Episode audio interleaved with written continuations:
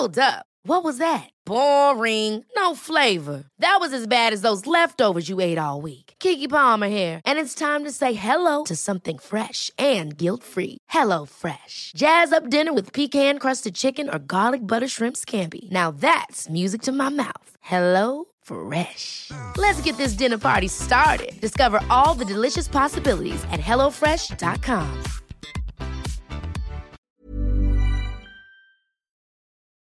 Die Nacht vom 11. auf den 12. Juni 1961 bleibt als Feuernacht in Erinnerung.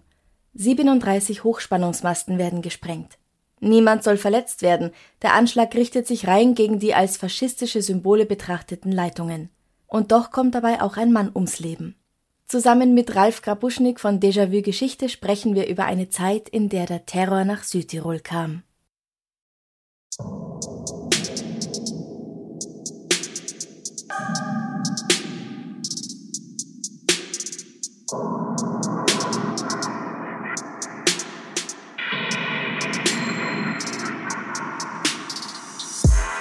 Servus. Christi.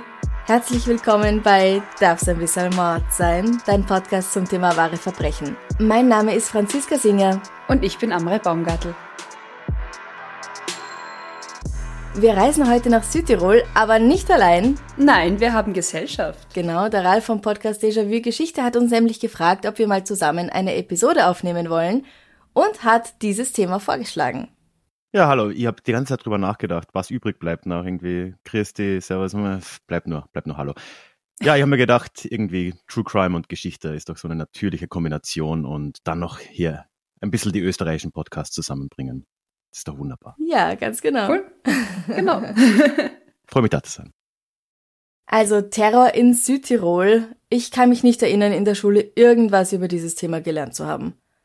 Also ihr seid beide aus Kärnten. Mhm. Mhm.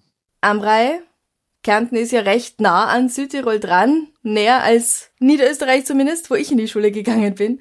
Ja. Hast du irgendwas darüber gelernt? Du, ich muss ganz ehrlich sagen, im Nebensatz kam sicher mal vor, irgendwie mit Grenzen und wie Grenzen gezogen werden. Mhm. Aber Terror oder Nein, nein. Also ich weiß, dass es irgendwie immer so ein Streitthema war und auch eher ist, ob es zu Süd, also ob Südtirol zu Österreich oder zu Italien gehört. Aber ja, keine Ahnung. Magst du uns ganz kurz erklären, worum es da einfach geht in diesem Konflikt? Ja, also bei mir war es ja erstmal ähnlich. Ne? Also ich glaube, Kärnten ist nur auf der Landkarte nah an Südtirol irgendwie. Wie oft kommt man da hin? Aber ja, ich glaube, es ist ja wahrscheinlich den meisten HörerInnen so halbwegs bekannt, zumindest wenn, wenn sie aus Österreich oder aus Südtirol kommen, dass das ein relativ langes und äh, ja, ewig dauerndes Thema schon ist. Mhm. Und ich glaube, wenn, wenn ein Land oder ein, ein, eine Gegend so einen Präfix wie Süd braucht, dann kann man sich schon vorstellen, wo die Probleme liegen. Also wir gehen ja heute dann und das haben wir jetzt ja auch schon gehört bei Franziska im Intro, ne? vor allem so in die 60er Jahre, wenn man mal vorausgreift. Zu dem Zeitpunkt kann man jetzt sagen, gibt Südtirol so wirklich erst seit 40 Jahren als Einheit. Und die 40 Jahre waren auch nicht gerade gemütlich, wie man sagen würde. Also es war eine relativ komplizierte Sache geht im Kern zurück, ohne jetzt zu weit auszuholen auf den Ersten Weltkrieg halt. Da war halt bekanntlich das Habsburger Reich so mit Deutschland auf der einen Seite und ja, Italien ist halt dann irgendwann auf der anderen Seite eingestiegen. Mhm. Und das war in vielerlei Hinsicht problematisch. So, ich, man kennt wahrscheinlich ein bisschen die Bilder von diesem Gebirgskrieg, den es dann da gegeben hat zwischen Habsburger Reich und Italien. Und äh, dieser Krieg ist halt für die Habsburger Monarchie so mittelmäßig ausgegangen. Und am Ende ja, waren bekanntlich weite Teile dieses Landes ja dann weg. Und auch Italien hat sich da äh, ja, gewisse Teile eben dieses Landes geschnappt, weil es ihnen auch versprochen worden ist bei Kriegseintritt jetzt von, von London und Paris. Ne? Mhm. Das heißt, die haben dann den gesamten südlichen Teil des damaligen Kronlands Tirol besetzt das ist auch etwas, was man sich irgendwie nur schwer vorstellen kann. Also Tirol war ja riesig, ne, ist verhältnismäßig riesig. In der Monarchie ging das von der bayerischen Grenze so oder bei Kufstein bis fast zum Gardasee runter. Also das war ja ein wirklich riesiges Gebiet. Mhm. Und ja, da hat sich eben ähm, jetzt so eine Trennung abgezeichnet, weil Italien eben das Ganze bis zum Brenner dann besetzt hat. Das wurde dann auch durchgesetzt, so realpolitisch, 1919, 20 rum. Und ja, seitdem gibt's eben eine Trennung, seitdem gibt's Nordtirol, dann gibt's dieses komische Ding Osttirol, was ja komplett abgetrennt ist und die partout nicht zu Kärnten wollen. Und Komisch, oder? ist irgendwie ganz komisch, ich weiß auch nicht. mit einem Bezirk Lienz und sonst wohnt da auch keiner, naja. Und Hey, ich war da mal dann Skifahren. Sehr schön da. Es Ja, da ist schön zum Wandern. Ich habe da Urlaub gemacht. Also, ja, man kann in Siljan Skifahren, Genau. habe ich gehört. Oder so, genau, ja. Ja, ne? Hm, ja, ist auch ganz nett. Ja, und äh, dann hast du eben Südtirol, was jetzt heute eben äh, bei Italien ist und jetzt seit ja, knapp über 100 Jahren ist es eben so. Ne? Und das Problem bei der ganzen Sache war für viele Leute, die dort gelebt haben, dass halt zumindest deren jetzt wiederum nördliche Teil von diesem südlichen Tirol, also alles nördlich von Trento, so plus minus, war halt extrem deutschsprachig geprägt. Ne? Das waren äh, 90 Prozent, kann man sagen, haben da Deutsch gesprochen. Und von den anderen 10 Prozent sind wir auch nicht bei Italienisch Sprechenden, sondern das sind eigentlich auch noch zu einem guten Teil ladinischsprachige Menschen gewesen. Also Italienisch hat da eigentlich kaum eine Rolle gespielt. Und da kommen jetzt viele Probleme rein, ne, über die nächsten Jahrzehnte. Mhm. Mhm. Kurz zur Info.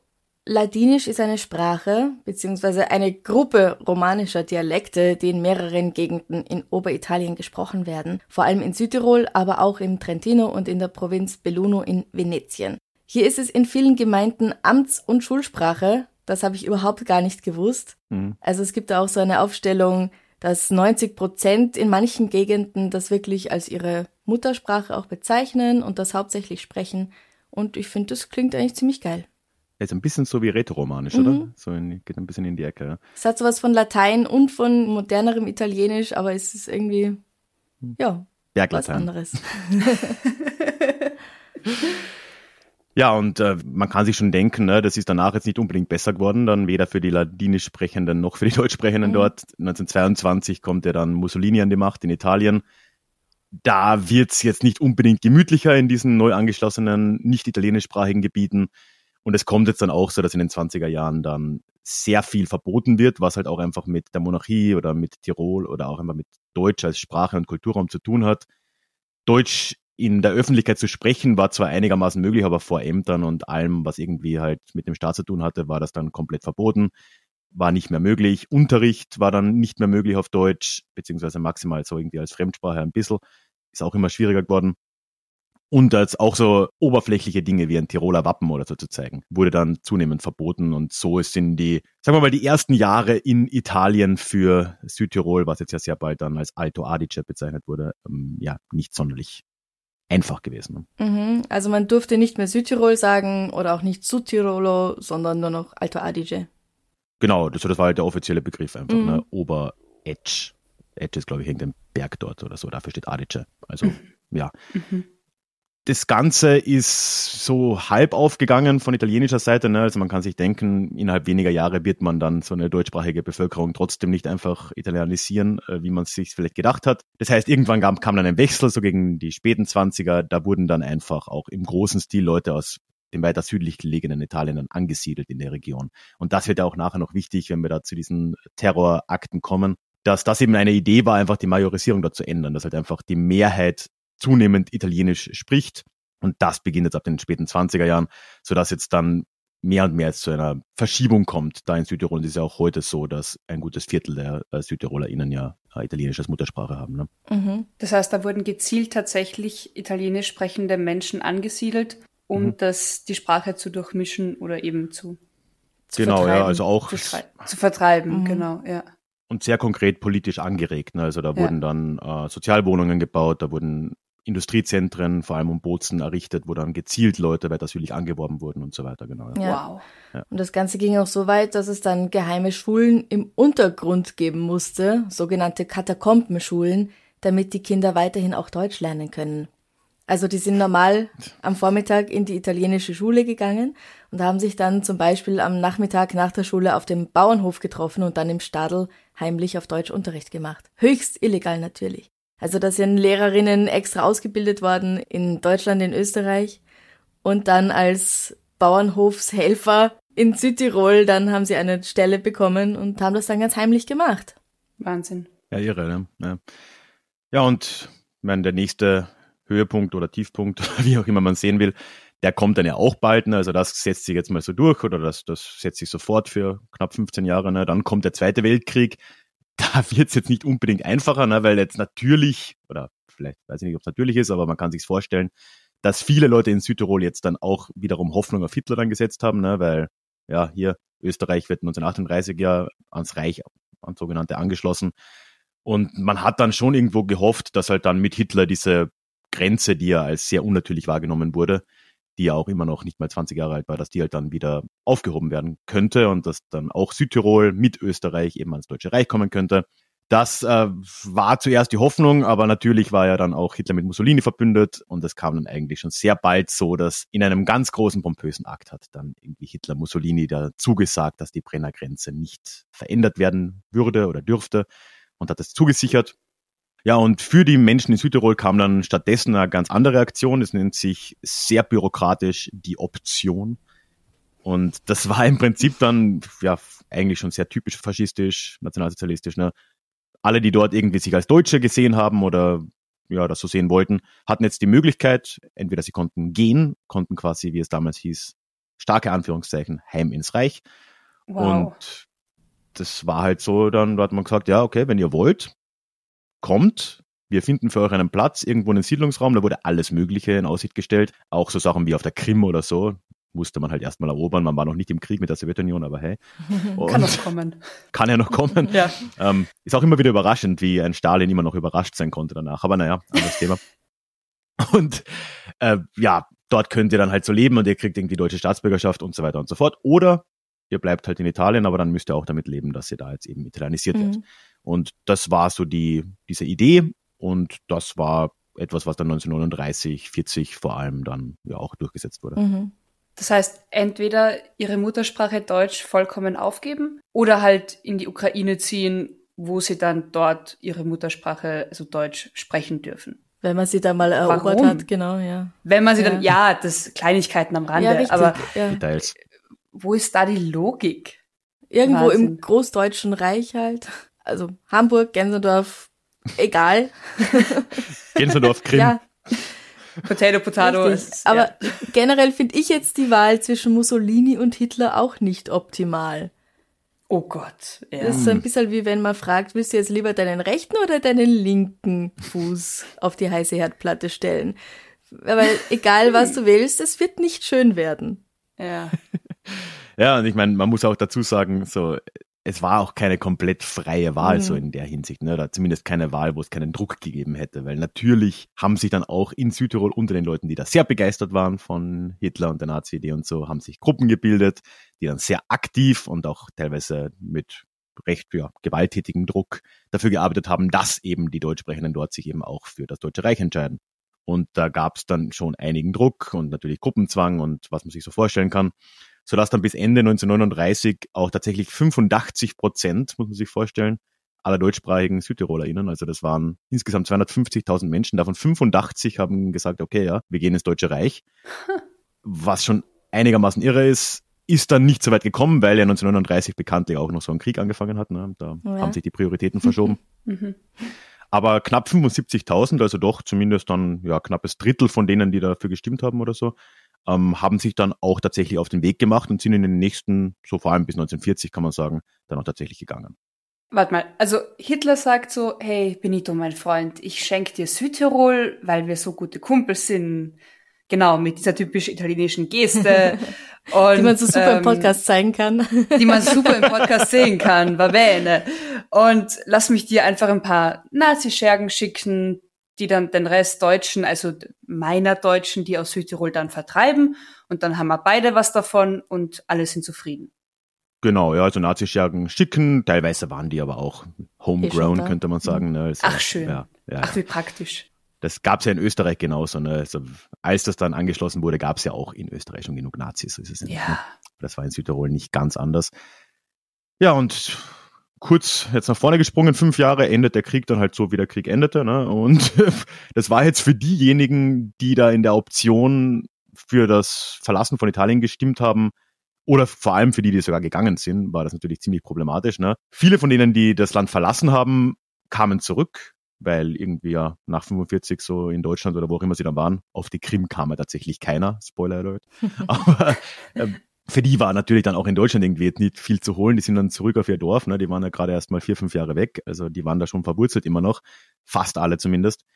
Oder sehr viele. Und natürlich gab es dann noch die, die eben dort geblieben sind, aber ursprünglich mal in dieser Abstimmung sich für das Verlassen entschieden haben. Das waren ja die weite, weite Mehrheit. Mhm. Und für die wurde es jetzt dann in Italien also im jetzt nicht mehr faschistischen, zumindest am Papier Italien, einigermaßen ungemütlich und das ist jetzt etwas, was dann die gesamte Nachkriegszeit auch prägen würde. Ne? Also es gibt dann zwar Minderheitenrechte in Italien nach dem Weltkrieg, auch so auf Druck der Alliierten, aber das hat jetzt nichts an den Problemen geändert, die es davor schon gegeben hat. Es wurden weiterhin Leute auch angesiedelt, sehr gezielt in dieser mhm. Region. Und ja, da kommen wir jetzt eben auch langsam der Geschichte näher, die wir am Anfang ja schon gehört haben, ne, von Franziska. Also es ist äh, immer noch ein, ein ziemliches Problem. Es gibt zwar Verhandlungen, auch Österreich hat sich da dann als so als Schutzmacht langsam ein wenig gesehen, wurde dann auch sogar so definiert in internationalen Verträgen. Aber ja, einigen Leuten in Südtirol vor allem, später dann auch außerhalb, denen ging das einfach alles viel zu langsam und die wollten da jetzt eben einfach eine Veränderung sehen. Die hatten Angst darum, dass eben ihre Sprache, ihre Kultur, was auch immer, komplett da jetzt untergeht. Und so bildet sich jetzt in den 50er Jahren eine Gruppierung, die jetzt für uns wichtig werden wird, der sogenannte Befreiungsausschuss Südtirol oder der BAS. Und das war jetzt so eine, so eine Gruppe, die versucht hat, hier eben mit Aktionen, und wir werden auch sehen, wie das ausgesehen hat, unter der Führung von einem gewissen Sepp Kerschbaumer, wenn auch sehr lose, da diese Sachen selbst in die Hand zu nehmen. Und die haben jetzt langsam dann in den späten 50ern begonnen, Sprengstoff ins Land zu schmuggeln. Sepp, Sepp Kerschbaumer. Wer ist er? Sepp Kerschbaumer kommt am 9. November 1913 in Frangart bei Bozen zur Welt. Sein voller Name ist Josef Kerschbaumer, wie auch der seines Vaters, aber er wird immer nur Sepp genannt. Also auch auf Wikipedia Sepp. Da steht nicht mal was von Josef. Aber ich glaube, den Namen Tirol. Sepp gibt's so allein bei uns nicht. Als er vier Jahre alt ist, kommt sein Vater an der Front des Gebirgskrieges zwischen Österreich-Ungarn und Italien ums Leben. Das ist im Ersten Weltkrieg. Fünf Jahre später stirbt auch seine Mutter Luise. Sepp schlägt wie sein Vater nach der Schule die Laufbahn eines Kaufmanns ein. 1933 wird er zum italienischen Militär eingezogen und dann zeigt es sich, dass es zwar schön ist, Pläne zu machen, aber das Leben kommt halt immer wieder dazwischen. In seinem Fall ist das der Faschismus und die Zwangsitalianisierung. Für beide hat er nicht viel übrig. Zwangsitalianisierung. Da gehört wahrscheinlich dazu, dass man eben die eigene Muttersprache, wenn sie nicht italienisch ist, äh, nicht mehr sprechen darf. Mhm, genau. Und was noch so? Genau, also wir haben es ja eh vorher schon mal kurz angerissen. Die Leute dürfen ihre Muttersprache nicht mehr sprechen. Das kennt man ja auch aus anderen Ländern. Das ist heute auch nicht anders, ganz ehrlich, ja. in ganz vielen Bereichen. Und auch bei uns heißt es immer wieder, ja, die ganzen Ausländer, die sollen Deutsch lernen, die sollen nicht ihre Sprache sprechen.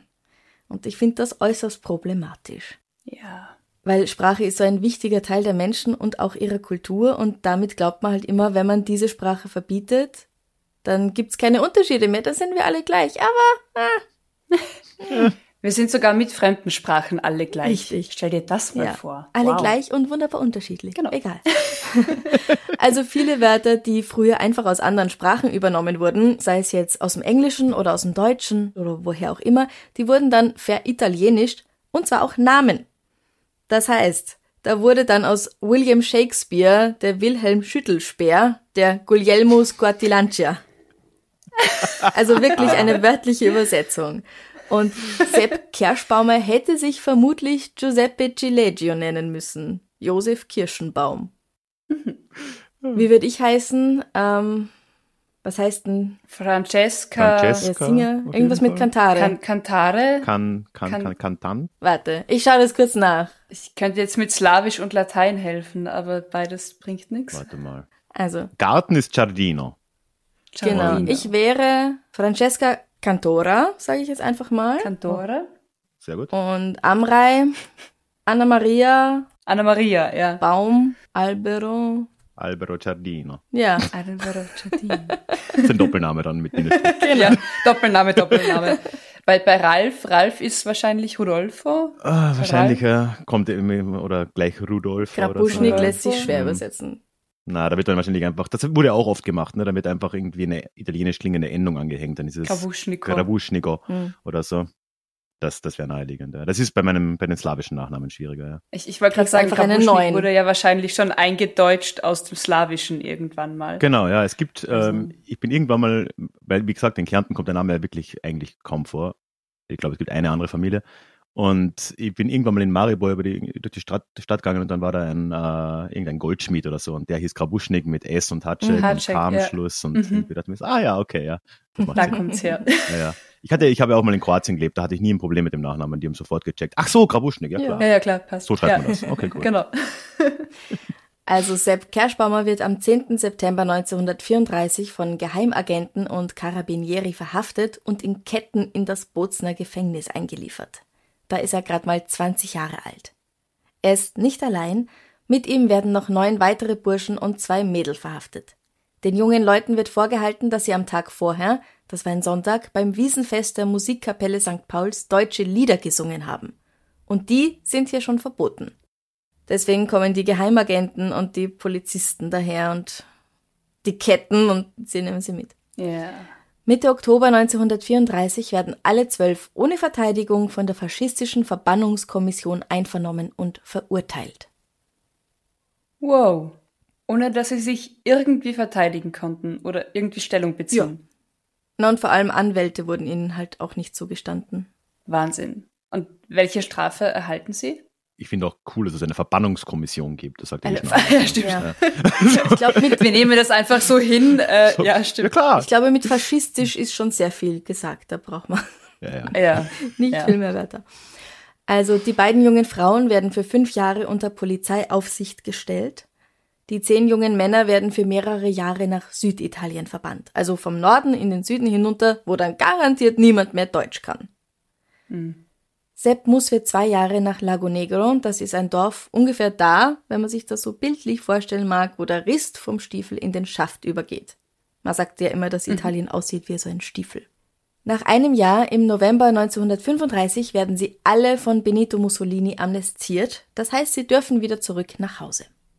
Sepp übernimmt nun den Dorfladen, den seine Eltern schon geführt hatten, und heiratet 1936 seine Freundin Maria Spitaler, mit der er zwischen 1937 und 1957 sechs Kinder bekommt. Als Optant entscheidet sich Sepp dazu, mit seiner Familie aus Südtirol auszuwandern, weil er sich halt sprachlich und kulturell dem deutschen Volk zugehörig fühlt und nicht dem italienischen. Aber er merkt bald, dass der Nationalsozialismus ein Scheiß ist. Gleich nach dem Ende des Krieges ziehen die Kerschbaumers zurück nach Südtirol, wo er sich der Lokalpolitik widmet. Er wird Teil der Südtiroler Volkspartei, die ihm aber zu zahm ist und zu wenig unternimmt. Nicht-italienischen Südtirolern wird das Leben in den 50ern nämlich immer noch sehr schwer gemacht. Zum Beispiel erhalten nur ganz echt italienische Italiener staatliche Sozialwohnungen und auch in italienisch geführten Betrieben Arbeit zu finden ist schwierig. Allein der Begriff echt italienische Italiener stößt mir ja, so böse absolut. auf. Aber so ja. haben sie es halt gesehen. Ja. Auch wenn generelle Gleichstellung angesagt wäre und die Menschen zum Beispiel ihre deutschen Namen und auch das Recht, ihre Sprache zu sprechen, nach dem Krieg wiederbekommen haben, sieht es in der Realität mit dieser Gleichstellung halt nicht so gut aus. Sepp beginnt gegen die Unterdrückung und die vom Staat angeordneten Massenzuwanderungen aus dem Süden zu protestieren, indem er 1956 oder 57 erstmals Flugzettel verteilt. Als Zeichen hisst er zum Beispiel auch die Tiroler Fahne auf dem Kirchturm in Frangart. Und das ist zu der Zeit noch Ja, verboten? ja, das wird gar nicht gern Aha. gesehen.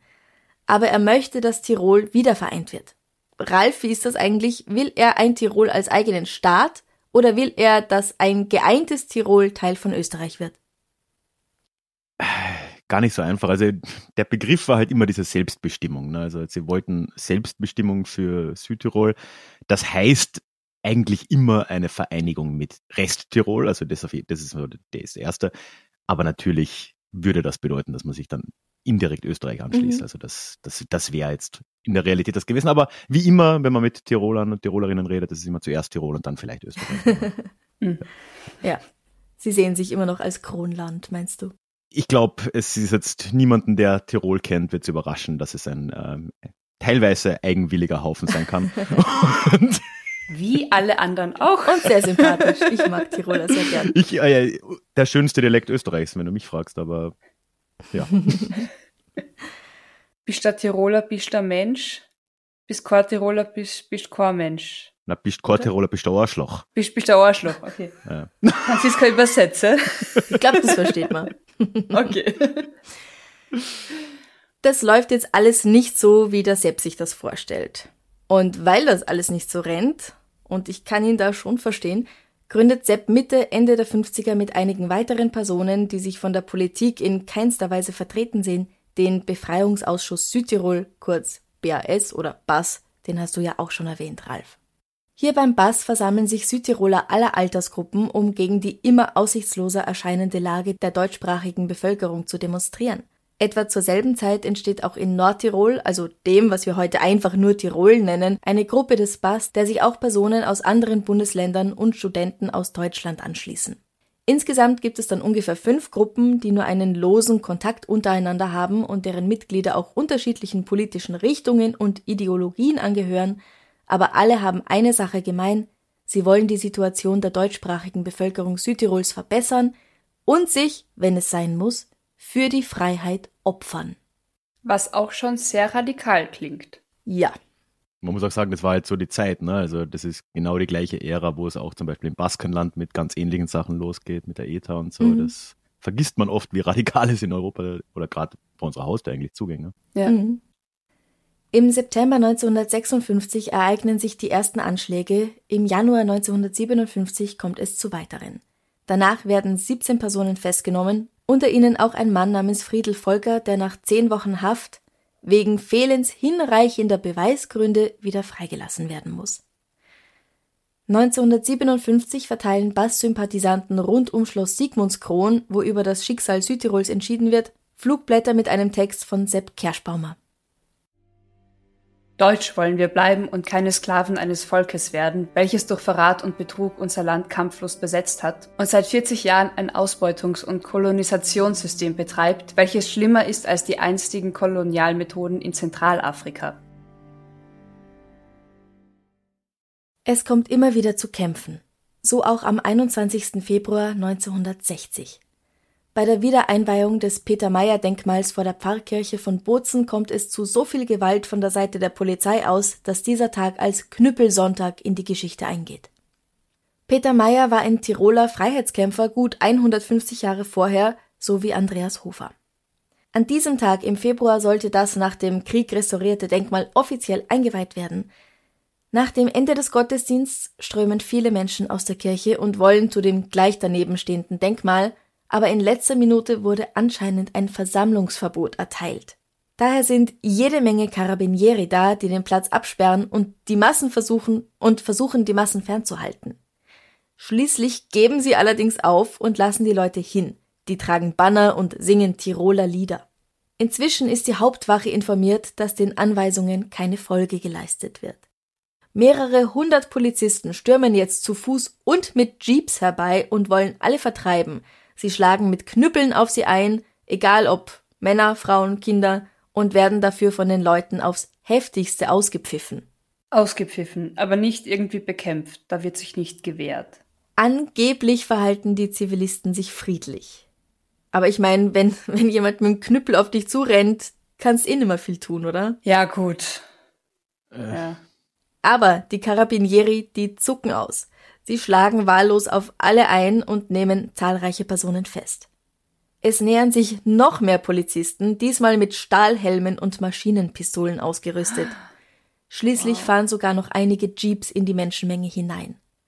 Mehrere Personen werden verletzt. Der Kampf dauert eine halbe, dreiviertel Stunde, dann gelingt es den Italienern, die Kirchenbesucher vom Platz zu entfernen. Und das alles eigentlich nur wegen einer Tiroler Statue. Ja, im Grunde schon, aber sie ist ja so viel mehr als das. Wir haben es, glaube ich, eh schon erwähnt, dass für die Südtiroler bedeutende Symbole wie der Adler als Tiroler Landeswappen und auch das Hissen der Fahne seit der Zeit der Faschisten streng verboten ist. Und auch nach dem Zweiten Weltkrieg, wir sind ja jetzt Anfang der 60er, bekommt man für deren Verwendung noch beträchtliche Strafen. Also alles, was, was tirolerisch ist, was deutsch irgendwie ist, ist nicht okay. Hm. Und ich meine, sowas passiert halt auch, wenn man so etwas wie die Carabinieri hat in einem Land. Ne? Also zum Kontext, das ist ja so eine Polizeieinheit, die aber dem Verteidigungsministerium untersteht und die sind militärisch gegliedert. Mhm. Ah. Und wenn halt dein einziges Werkzeug ein Hammer ist, wie heißt das so schön, ne? dann ist jedes Problem ein Nagel. Genau. Mhm. Paul Watzlawick. Ja. Mhm. Die haben, glaube ich, auch Panzer und so. Also das ist eine komplett irre Sache, diese Karabiniere. Oh. Also ich befürchte und ich weiß, wir kommen ja eigentlich noch zu dem Terror. Genau, das ist er noch nicht. Richtig, aber eigentlich ist das, was da passiert ist, für mich schon Terrorattentat eigentlich. Also wenn die Karabiniere in Menschenmassen fahren und alle niederknüppeln, das ist Terror, oder? Also seitens der Polizei. Für meinen Begriff, keine Ahnung. Können jetzt nachschauen, was genau im Duden steht unter Terror, aber fein ist es das nicht. Das ist dann die Frage. Können Staaten Terror betreiben? Wahrscheinlich rein legalistisch gesehen nicht. Aber von den Taten? Ja. Also würde ein, eine Zivilperson oder eben Zivilpersonen sich so aufführen, dann wäre es ein Terrorattentat oder ein, ein Terroranschlag. Mhm. Okay, ja. Als das Treffen der österreichischen und italienischen Außenminister in Mailand Ende Januar 1961 ereignislos bleibt, wird der sogenannte Aluminium-Duce gesprengt.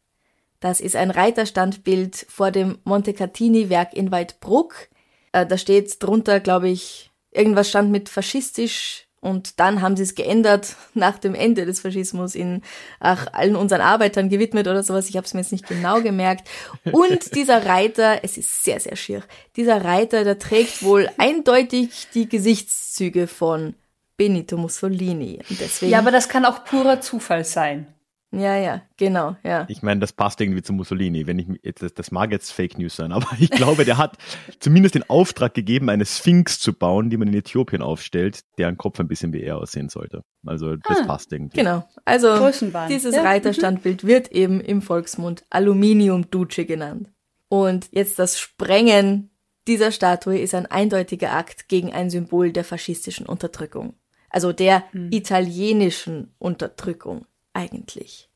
Und ich finde es eigentlich unfassbar auch, wenn ich mir vorstelle, dass sie da noch so einen Mussolini herumstehen haben. Auch wenn er nicht so eindeutig der ist, aber jeder weiß es. Und da heißt so, äh, ich meine, hatten wir in den 60ern noch Hitler-ähnliche Denkmäler bei uns herumstehen?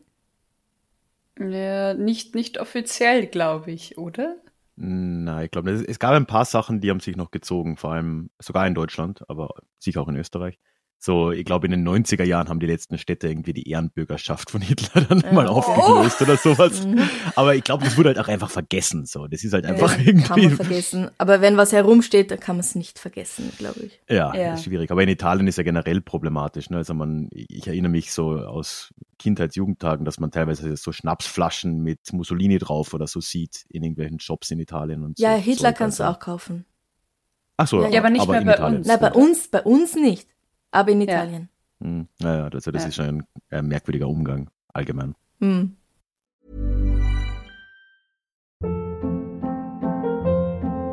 Hold up. What was that? Boring. No flavor. That was as bad as those leftovers you ate all week. Kiki Palmer here, and it's time to say hello to something fresh and guilt-free. Hello Fresh. Jazz up dinner with pecan-crusted chicken or garlic butter shrimp scampi. Now that's music to my mouth. Hello Fresh. Let's get this dinner party started. Discover all the delicious possibilities at HelloFresh.com. Hey, it's Ryan Reynolds, and I'm here with Keith, co star of my upcoming film, If, only in theaters, May 17th. Do you want to tell people the big news? All right, I'll do it. Sign up now and you'll get unlimited for $15 a month in six months of Paramount Plus Essential Plan on us. Mintmobile.com slash switch. Upfront payment of $45 equivalent to $15 per month. Unlimited over 40 gigabytes per month. Face lower speeds. Videos at 480p. Active Mint customers by 531.24 get six months of Paramount Plus Essential Plan. Auto renews after six months. Offer ends May 31st, 2024. Separate Paramount Plus registration required. Terms and conditions apply if rated PG. Gehen wir zurück Der zweite Anschlag galt dann dem Haus von Ettore Tolomei in Glen bei Neumarkt. Ettore Tolomei war ein Politiker, ein Faschist, ein brennender Vertreter der Italianisierung und wird von den Italienern oft als Patriot betrachtet, je nachdem, wen du fragst natürlich. Von den deutschen Südtirolern wird er allerdings als Totengräber Südtirols betrachtet. Das war übrigens auch der Typ, der die gesamten Orte und Gegenden neu benannt hat. Also der hat für all mhm. diese Orte in Südtirol ähm, neue Namen erfunden. Ich glaube, von ihm kommt auch der Begriff Alto Adige sogar. Also mhm. der hat da ganz, ganz viel gemacht, wo er halt einfach ja, allem einen italienischen Anstrich verpasst hat. Ja. Ambitioniert, könnte man sagen. Also verständlich, dass die sein Haus sprengen wollen. Da ist ja. er nicht mehr drin, macht euch keine Sorgen. Diese Attentate sind nicht die einzigen, es gibt durchaus noch mehrere andere. Den Sprengstoff beschafft sich der Bass übrigens meistens über Nordtirol. Sie werden von, oft von Österreichern finanziell unterstützt und erhalten eben auch Lieferungen von Waffen und Sprengstoff.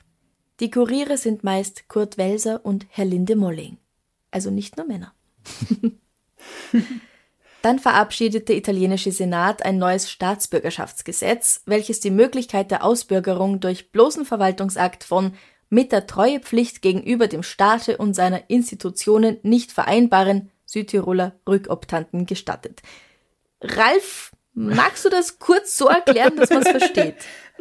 Es ist kompliziert. Also es ist, soweit ich weiß, nicht oft angewendet worden. Also es ist ein bisschen eine Drohgebärde. Aber da geht es jetzt eben wieder um diese, dieses Thema, dass halt Leute, die sich für die Option entschieden haben, damit sich für eine andere Staatsbürgerschaft entschieden haben, in dem Fall für die deutsche, und damit ihre italienische bereit waren aufzugeben. Nicht alle von denen haben dann tatsächlich ihren italienischen Pass damals aufgegeben in den späten 30ern, frühen 40er Jahren. Aber es wird halt jetzt argumentiert, ja, dadurch, dass sie dafür gestimmt haben, war das ja stark impliziert. Und deswegen wurde jetzt die Möglichkeit geschaffen, diesen Leuten dann auch jetzt den italienischen Pass zu entziehen, wenn denn das gewollt werden würde, weil sie eben ja nicht als staatstreu gesehen wurden oder so. Mhm. Aber wie gesagt, soweit ich weiß, wurde das nicht im großen Stil angewandt, aber es war vor allem eben eine Drohgebärde gegen Leute, die sich da als AktivistInnen betätigen wollten. Ne? Mhm. Dass man dann halt sagen konnte, hey, wir haben da eine Gesetzesgrundlage. Reiß sie zusammen, sonst Pass weg, Staatsbürgerschaft weg. Genau so, mhm. ja. Daraufhin treffen sich Anfang Juni 1961 zehn Vertreter des Nord- und Südtiroler Bass in der Schweiz, also auf neutralem Boden. Sie beschließen gemeinsam, den politischen Widerstand durch Anschläge gegen die Symbole der italienischen Staatsmacht, Kolonialisierung und Zuwanderungspolitik durchzuführen. Bei unbedingter Schonung von Menschen, das ist ihnen ganz wichtig. Sie planen den Höhepunkt der Attentate, wenn man so will, für die Nacht des Herz-Jesu-Festes vom 11. auf den 12. Juni 1961. Diese Nacht wird als die Feuernacht in die Geschichte Südtirols eingehen. Das weiß natürlich noch niemand, als sie beginnt. In dieser Nacht werden 37 Strommasten in die Luft gejagt. Dabei stirbt auch ein Mann. Giovanni Postal war beim staatlichen Straßendienst ANAS beschäftigt. Bei seiner Kontrollfahrt am 12. Juni 1961 bemerkt er an einem großen Pappelbaum einen breiten schwarzen Gürtel. Im März 1961 hatte er schon einmal ein verdächtiges Paket mit Sprengstoff gefunden, das dann von den Carabinieri entschärft wurde und da wurde er sehr gelobt für seine Aufmerksamkeit und dass er das gemacht hat und deswegen wollte er das jetzt nochmal machen, auch verständlich, mhm. aber leider wird bei seinem Versuch, den Gürtel zu lösen, die Sprengladung gezündet und Giovanni stirbt.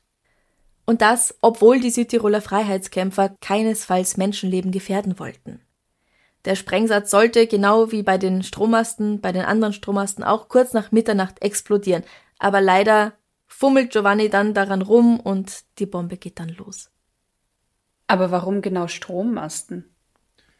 Naja, ähm, das war schon so eine Symbolsache auch. Ne? Wir haben ja vorhin schon kurz gehört, dass gerade in der Gegend um Bozen, und das wurde das war sehr stark um Bozen konzentriert, auch diese sogenannte Feuernacht, da haben sich ja diese Industriegebiete breit gemacht oder wurden, wurden da ja auch quasi hin angesiedelt und die waren ja der große Motor der Zuwanderung aus dem südlichen Italien.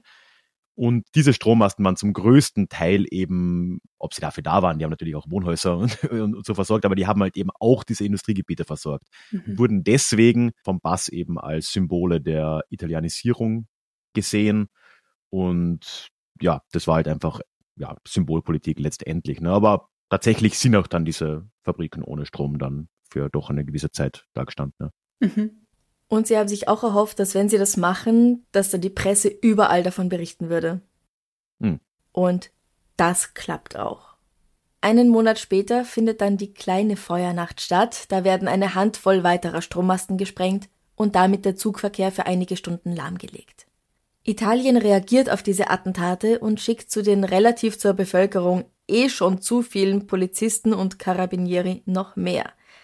Es entstehen regelrecht Heerlager, also es muss wirklich so wirken, als ob ein Bürgerkrieg unmittelbar bevorstünde.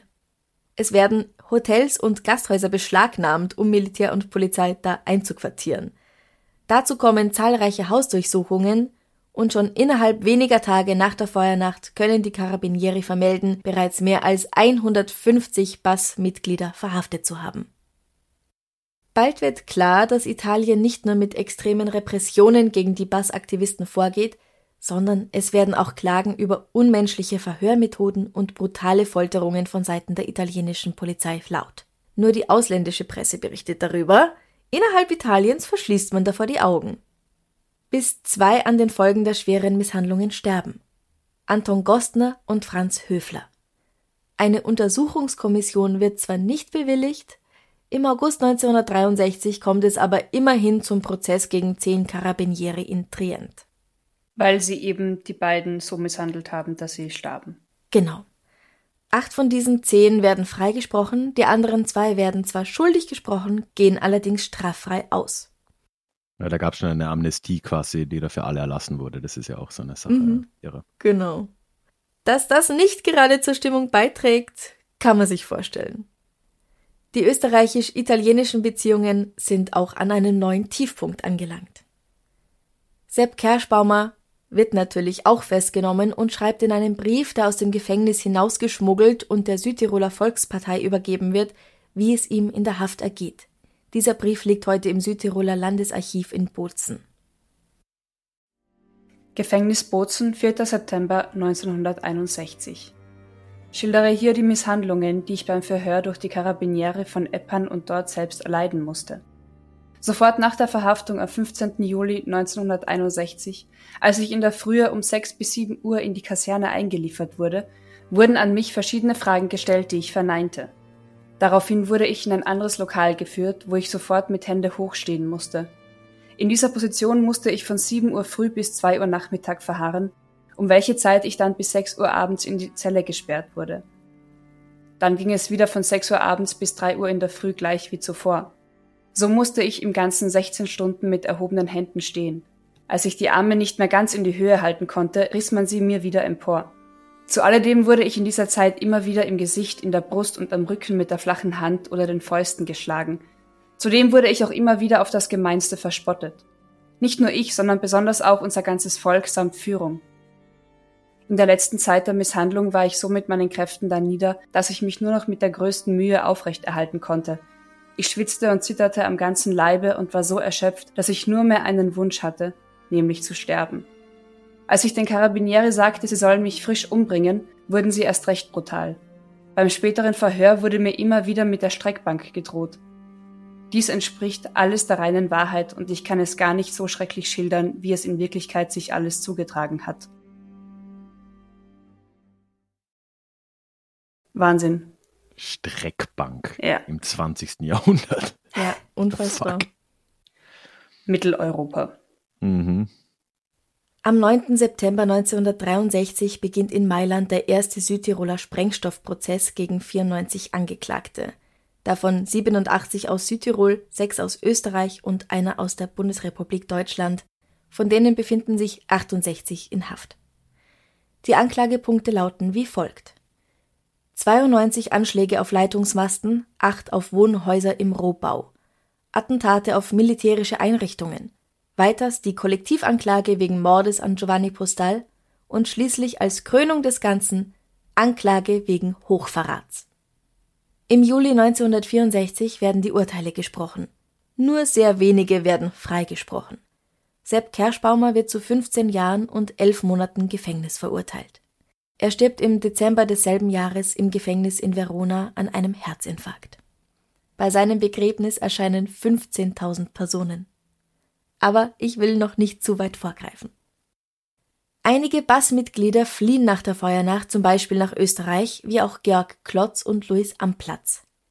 Sie sind ebenfalls Gründungsmitglieder des Befreiungsausschusses Südtirol und werden in Abwesenheit verurteilt.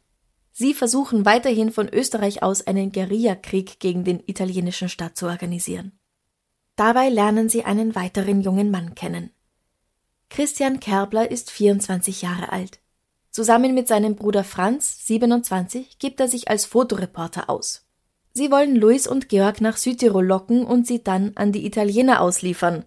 Im besten Fall lebendig, aber tot ist auch okay. Ihr Lohn? Die Kopfprämien für Amplatz und Klotz. Insgesamt 16 Millionen Lire, damals 100.000 Mark. Wow. Denn die Brüder sind Maulwürfe für den italienischen Geheimdienst. Also das musst du dir vorstellen, wie viel Geld das war. Ich will es jetzt gar nicht durch einen Inflationsrechner jagen. Ne? 50.000 Euro entsprechend. damals. Ja, damals, ja. Das geht in Richtung, sech, also deutlich sechsstellig. Ne? Ja. Irre. Mhm. Anfang September ist Christian mit Georg und Luis allein auf der Hütte Brunnermader in Salthaus. Vermutlich mischt er ihnen Schlafmittel in das Essen. Um halb drei Uhr früh knallen Schüsse. Louis Amplatz ist, von drei Kugeln getroffen, sofort tot. Zu seinem Begräbnis erscheinen gut 20.000 Personen. Georg Klotz wird zwar von einer Kugel in die Brust und einer im Gesicht getroffen, aber er schafft es zu entkommen und in einer 42-stündigen Flucht zu Fuß über die Berge zurück nach Österreich zu fliehen. Dort wird er verhaftet. 1968 wird er in Wien zu 15 Monaten schweren verschärften Kerkers wegen Vorbereitung von Sprengstoffanschlägen in Südtirol verurteilt. Auch der Mörder Christian Kerbler wird von der Polizei festgehalten, aber nicht lange. Angeblich wird er von der italienischen Polizei in die Schweiz gebracht, von wo er weiter auf der Flucht ist. 1969 wird er in Abwesenheit wegen Mordes und Mordversuchs zu 20 Jahren Kerker verurteilt. Bis heute hat man keine Ahnung, wo der Typ steckt, Ah, obwohl er anscheinend noch 1976 in London bei einem Ladendiebstahl verhaftet wurde. Alter, what? Wenn der Mann noch lebt, ist er Anfang 80. aber er wurde nicht lang erfolgreich verhaftet in London. Nein, definitiv. Ja, mit Interpol war es wohl nicht so weit her. Ne? Also, Damals, ja. Genau. Ich finde das so eine spannende Story, in der Story. ja. Das sie wird ist, jetzt fast schon so eine, so eine Spy-Story. ja, ja, eigentlich. ja, ist der reinste Thriller, wirklich. Den Mitgliedern vom Bass stellt sich die Frage, wie viele Menschenleben man opfern müsse, um etwas zu erreichen, was auf anderem Wege unter keinen Umständen zu erreichen wäre. Wenn es zu Beginn noch kein Thema war, Menschen zu opfern, so ändert sich ihre Einstellung dazu mit der Zeit. Immerhin ist seit den Folterungen, aber spätestens seit der Ermordung von Louis Amplatz bzw. dem versuchten Mord an Georg Klotz klar, dass gewisse Personen, die für den italienischen Staat arbeiten, auch vor Mord nicht zurückschrecken. Ja, und das sieht man dann ja auch in, im Bass selbst. Ne? Also erstmal kann man schon sagen, dass es da ja einen internationalen Aufschrei durchaus gegeben hat. Diese Folterungen, die sind ja damals ja durchaus bekannt gewesen und das hat sicher Sympathien gebracht. Aber gleichzeitig ist es halt, halt so, dass die äh, Aktivisten dort all ihrer Führer beraubt wurden zu dem Zeitpunkt. Es gab einen extremen Austausch auch und unter dem Führungspersonal im, im Bass. Ne? Und da sehen wir jetzt eben auch, dass es da zu einer merklichen Radikalisierung innerhalb gekommen ist.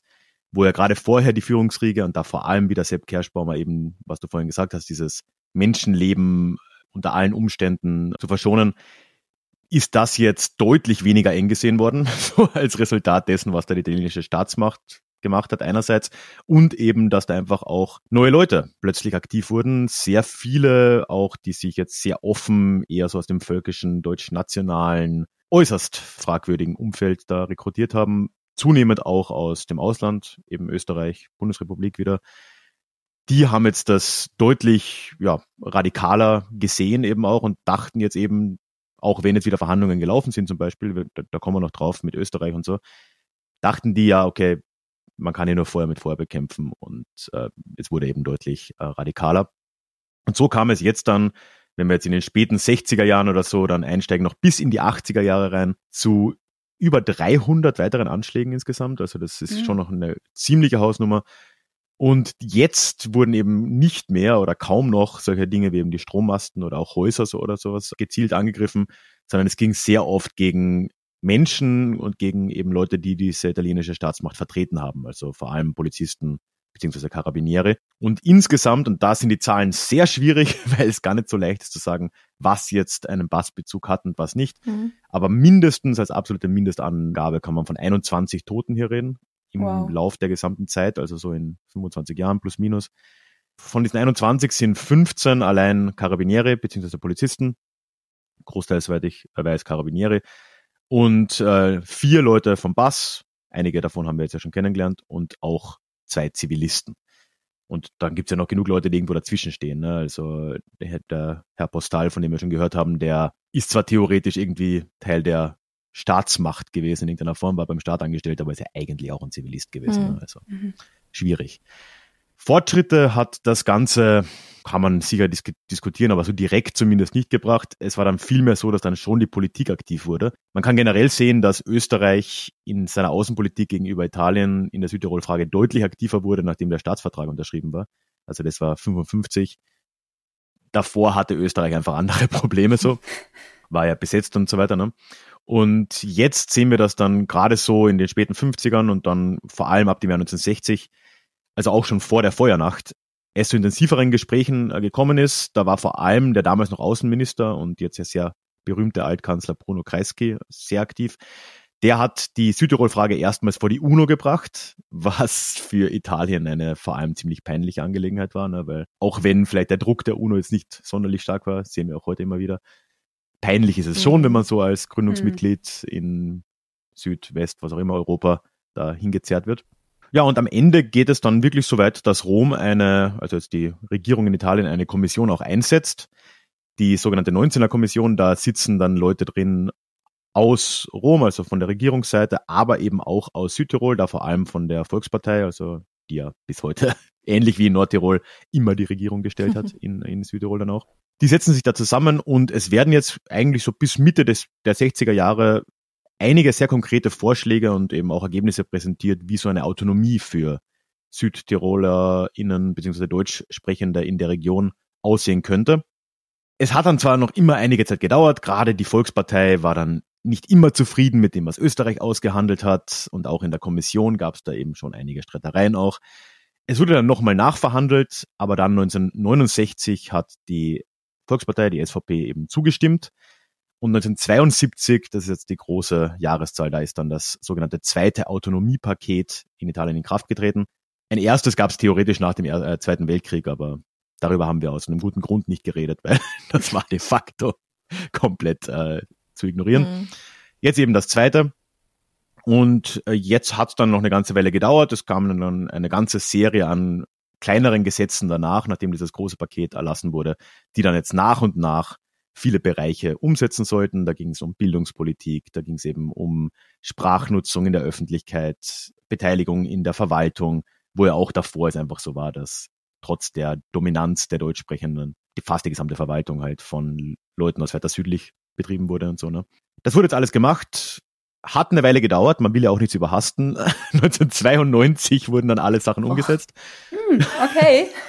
hat mal 20 Jahre gedauert. Wahnsinn. Auch so in so zwei Phasen ist halt dann wieder Weltpolitik. Ne? Das hat stark angefangen in den 70ern, da war ja gerade das Momentum irgendwie da.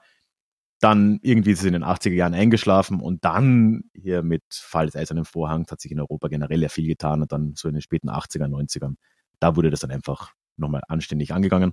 Seit 1992 ist das jetzt fertig. Österreich hat dann auch offiziell bei der UNO so ein Streitbeilegungsschreiben abgegeben, wo dann auch drin steht, ja, okay, wir akzeptieren das als umgesetzt. Ja, und heute ist es ja tatsächlich so, trotz allem, was wir jetzt gehört haben, dass Südtirol als Modellregion dasteht für Umgang mit Minderheiten, für Minderheitenrechte in Europa. Ganz oft, gerade wenn man so in Richtung Westbalkan oder so blickt, wird dieses Modell Südtirol dann diskutiert und man so, ja, kann man das nicht irgendwie in so einer Form auch machen? Ist wahrscheinlich schwierig. Die große Frage, die am Ende für mich zumindest bleibt, ist halt, ob der Terrorismus und ob der Bass dieser Sache geholfen hat oder eher mhm. geschadet mhm. hat. Und soweit ich sagen kann, ist das tatsächlich auch unter HistorikerInnen eine ziemlich offene Frage, auch wenn sich in letzter Zeit eher, kommt mir vor, so eine Deutung im Sinne eher geschadet mhm. durchzusetzen scheint. Aber was meint ihr? Ist das in irgendeiner Form etwas, wo man vielleicht sagen kann, es hat was gebracht, ähnlich wie vielleicht im Baskenland, oder war das eigentlich alles umsonst und ja, eh alles nur Verbrechen und Terror? Hm. Ich finde es sehr, sehr schwierig. Also generell, generell denke ich mir immer, ich bin ein großer Fan von Braveheart zum Beispiel immer gewesen. also die Kleinen, die unterdrückt werden und dann aufbegehren, da bin ich im Grunde dafür. Aber ja, dieses Thema Attentate, das ist bis heute eine sensible Angelegenheit. Und das erkennt man halt auch an der Bezeichnung der Täter. Je nach Sichtweise sind das entweder die Freiheitskämpfer, mhm. es sind die Patrioten oder es sind halt einfach Terroristen. Und es gibt noch einen Namen für sie, den du, glaube ich, noch gar nicht erwähnt hast, die Bumser. Woher kommt das eigentlich? Weil es Bums macht, wenn, wenn sie was sprengen? Ja, ja, weil es Bums macht. Ja, ich, das würdest du heute echt nicht mehr machen, weil ich glaube, jeder und jeder heute eine sehr andere Assoziation hat, wenn man das Wort Bumser ja. hört. Aber das war in den 60er Jahren offensichtlich nicht so. Ja, und ja, ja Bums ist ja eine Explosion. Ja, genau, gebumst, ja. ja. Okay. Bums gemacht. Ja. das ist, glaube ich, so der einer der meist verbreiteten Begriffe dafür gewesen unter Leuten, die das eher dem eher sympathisch gegenüber eingestellt mhm. waren. Also Bumser war, das war so der Begriff. Mhm. Eher noch als Freiheitskämpfer sogar. Also man hat eher Bumser gesagt. Ja, es ist halt auch so ein Kosename irgendwie, oder? Ja, halt irgendwie so, ja. Das haben wir ja, gibt's ja auch dann dieses, die Pusterer Burm oder was es dann halt für Untergruppen gegeben hat. Man hat halt mhm. halt irgendwie so liebe Kosenamen vergeben, was ja auch schon sehr viel darüber ja. sagt, wie verharmlost das halt teilweise auch wurde. Ne? Ja. Es gibt halt, also für mich ist es halt auch so eine schwierige Sache, weil wenn du dann dort Aufkleber siehst mit Südtirol ist nicht Italien und dem Land Tirol die Treue. Mhm. Ähm, das, Wenn das am Oktoberfest wieder mal gesungen wird. Naja. es ist halt schon heutzutage irgendwie so rechtspopulistisch und da bin ich einfach nicht dafür. Ich kann verstehen, woher es kommt dort, weil es etwas ist, mhm. das man lange nicht durfte, was wirklich verboten war und man sich halt nicht wirklich so Italien jetzt dem Staat, dem man zugehörig ist, zugehörig fühlt. Aber Ah. Mm. Mm. Sch schwierig für mich. Es ist vielleicht schon, da können wir es halt immer nur schwer reinversetzen. Ja. Es ist vielleicht schon einfach auch eine andere Zeit. Gut, wir haben halt jetzt hier Benefit of Hindsight, ne? Also wir wissen halt, okay, 1972 kam es zum Autonomiepaket und wir können jetzt auch halbwegs analytisch so das anschauen und sagen, ja, okay, zudem wäre es wohl ziemlich sicher ohne Terrorismus auch gekommen, mhm. wenn nicht mm. sogar früher. Hat das jemand in den späten 50ern ahnen können? Nein. Ja. Und zweitens, ja, ohne das jetzt gutheißen zu wollen, wir sind halt hier 10, 15 Jahre nach einem extrem gewalttätigen Krieg. Mhm. Die Leute waren viel mehr Gewalt gewohnt, als wir das heute sind. Und mhm. da mag solche, solcher Aktivismus in diese Richtung einfach naheliegender gewesen sein als für uns heute. Ohne das jetzt entschuldigen zu wollen, natürlich. Ja. Ne? Naja, und ich glaube halt auch durch diese ganzen gravierenden Attentate zumindest die Presse hat eher darüber berichtet, als wenn einfach hm. fünf Hansel auf die Straße gehen und Banner hochhalten. Die also diese Aufmerksamkeit, berichtet, ja. die ausländische mhm. Presse, die ja. mediale Aufmerksamkeit kam halt doch eher und stärker durch mehr Bums, als nur äh, zu sagen, ich glaube, ich finde es nicht okay, was hier passiert. Ja. Also Ausschreitungen verhelfen zumindest irgendwie zu mehr Aufmerksamkeit. Ja, es war halt das Einzige. Ob sie dann was bringen oder die Fronten mhm. verhärten, ist wieder eine andere Frage, klar. Richtig, ja. ja. Aber eben, hm. rückwirkend ist es leichter zu sagen, na ja, dann kam ja eh diese Lösung, die jetzt auch durchgesetzt ist, aber wer weiß das schon zu der Zeit, ja. Richtig. Ja, ähm, in Innsbruck, aber auch in anderen Ortschaften wie in Lienz und Eppern wurden Straßen nach Sepp Kerschbaumer benannt in Anerkennung seines Einsatzes für Südtirol. Ja, für die anderen weiß ich jetzt nicht. Ich habe Google Maps nicht danach durchsucht, aber wer möchte, kann das natürlich tun. Ob es einen Louis am Platz Platz gibt oder so. Ja, und vor allem gibt's, aber das ist ja auch schon von früher, seit den 20er Jahren, massig äh, Südtiroler Plätze, ne? Fast mhm. immer an Bahnhöfen, warum auch immer. Ja, das aber stimmt. Ja, in richtig. Wien, weil es halt in den Süden geht, habe ich mir immer gedacht. Möglich, ja, aber auch, auch der Bahnhofsplatz in Innsbruck heißt Südtiroler Platz zum Beispiel. Mhm. Also irgendwie, aber geht's auch in den Süden. in Graz ist es nicht am Bahnhof. Das hat mich immer sehr verwirrt, wo ich noch in Kärnten gewohnt habe, dass eine Stadt hat den Südtiroler Platz am Bahnhof und die andere nicht. Ah, ah ja. na schau. Ja. Aber sie haben auch einen. Aber sie haben einen, genau, ja, ja. Ja, ja also wenn das heute halt noch so ist, da habe ich schon eher ein Problem damit. Also nicht mit den Straßennamen, sondern mit dieser mit diesem Schrei nach deutscher Kultur und Heimat und, und so. Aber ja, damals weitaus verständlicher für mich. Was halt für mich immer wieder so absurd ist, ist, also ich fühle mich bei dieser ganzen Geschichte als Kärntnerin auch sehr an die Kärntner Slowenen zurückerinnert irgendwie. Mhm. Die haben ja ähnliche Thematiken. Und eben auch wieder erwähnt, dass es gibt ja überall diese, diese Grenzgebiete, wo es dann mit Minderheiten Diskurse und Streitigkeiten gibt. Ich verstehe es einfach nicht. Also wen stört's denn, wenn neben dir jemand Italienisch spricht und der nächste Ladinisch und die nächste Deutsch und meine Güte, also ja. diese, dieser Grundausgang ist was, was für mich einfach nach wie vor nur Unverständnis bringt. wie man halt einfach sagen kann, ja, da sind Menschen und all das gehört zur Kultur. Also ich glaube, Südtirol lebt ja auch jetzt, wage ich zu behaupten, im jetzigen Kulturgut von all diesen Strömungen und Einflüssen und Kärnten ja auch genauso. Also mhm. Ralf Kabuschnik mhm. ist das beste Beispiel mit seinem Nachnamen in Kärnten.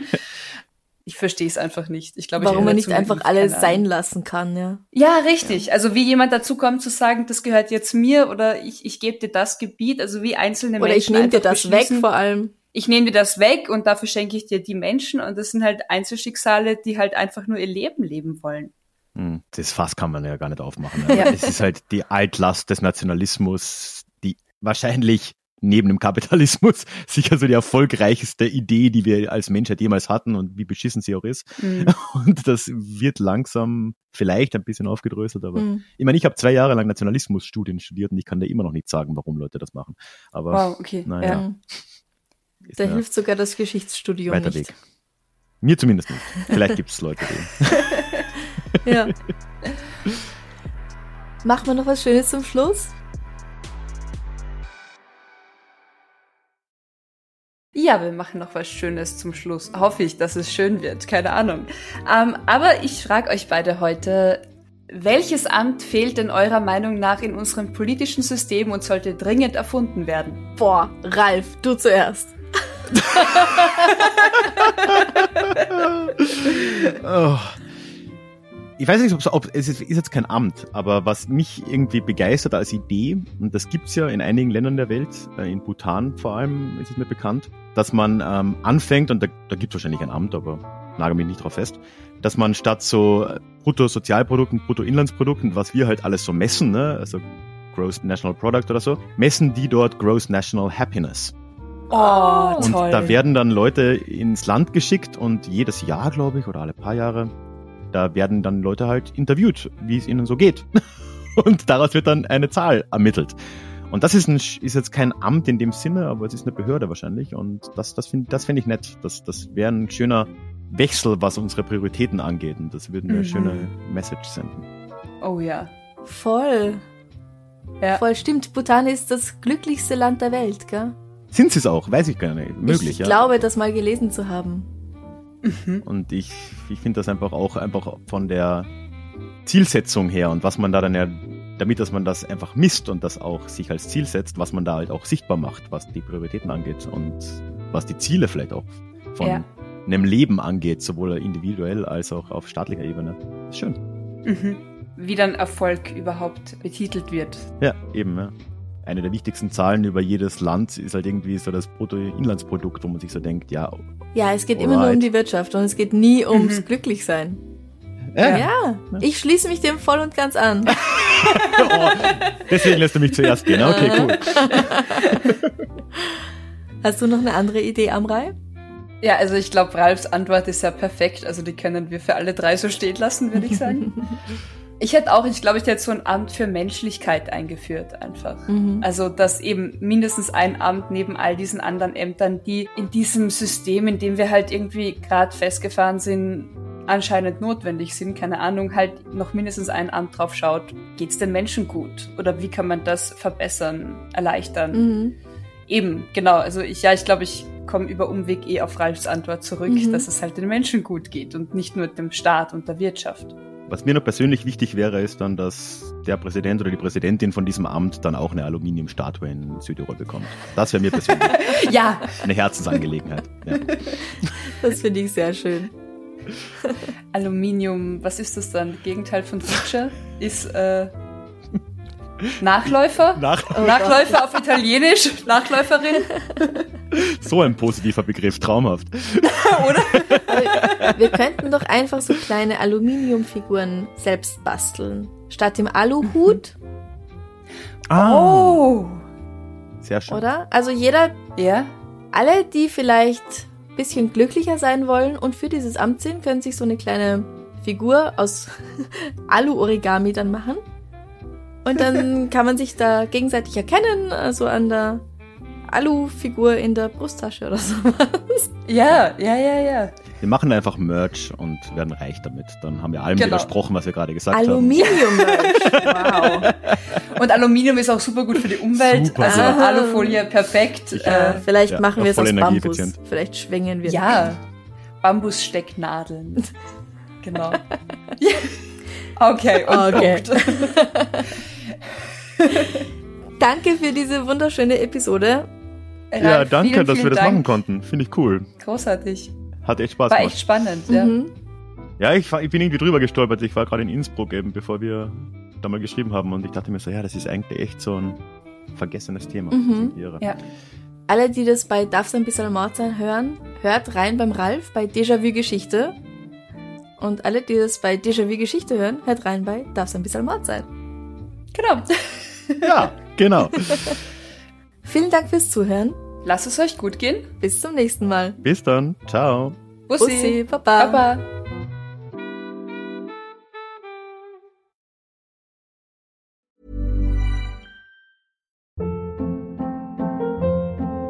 Hold up. What was that? Boring. No flavor. That was as bad as those leftovers you ate all week. Kiki Palmer here, and it's time to say hello to something fresh and guilt-free. Hello Fresh. Jazz up dinner with pecan-crusted chicken or garlic butter shrimp scampi. Now that's music to my mouth. Hello Fresh. Let's get this dinner party started. Discover all the delicious possibilities at hellofresh.com. Liebe findet den unterschiedlichsten Ausdruck quer durch die Geschichte. Doch ist es wirklich immer Liebe? Lasst uns über Sex sprechen. Von skandalösen Stories aus der Antike über die Geschichte von Fetischen bis hin zu den unanständigen Geheimnissen berühmter Personen. Bei Liebesgeschichte gehen wir der Entwicklung der menschlichen Sexualität auf den Grund. Unterhaltsam, lehrreich und im besten Sinne des Wortes tabulos stellt Franziska Singer, das bin ich, jede Woche die Frage, wer, wann, mit wem und wie. Wer Liebesgeschichte überall, wo es Podcasts gibt.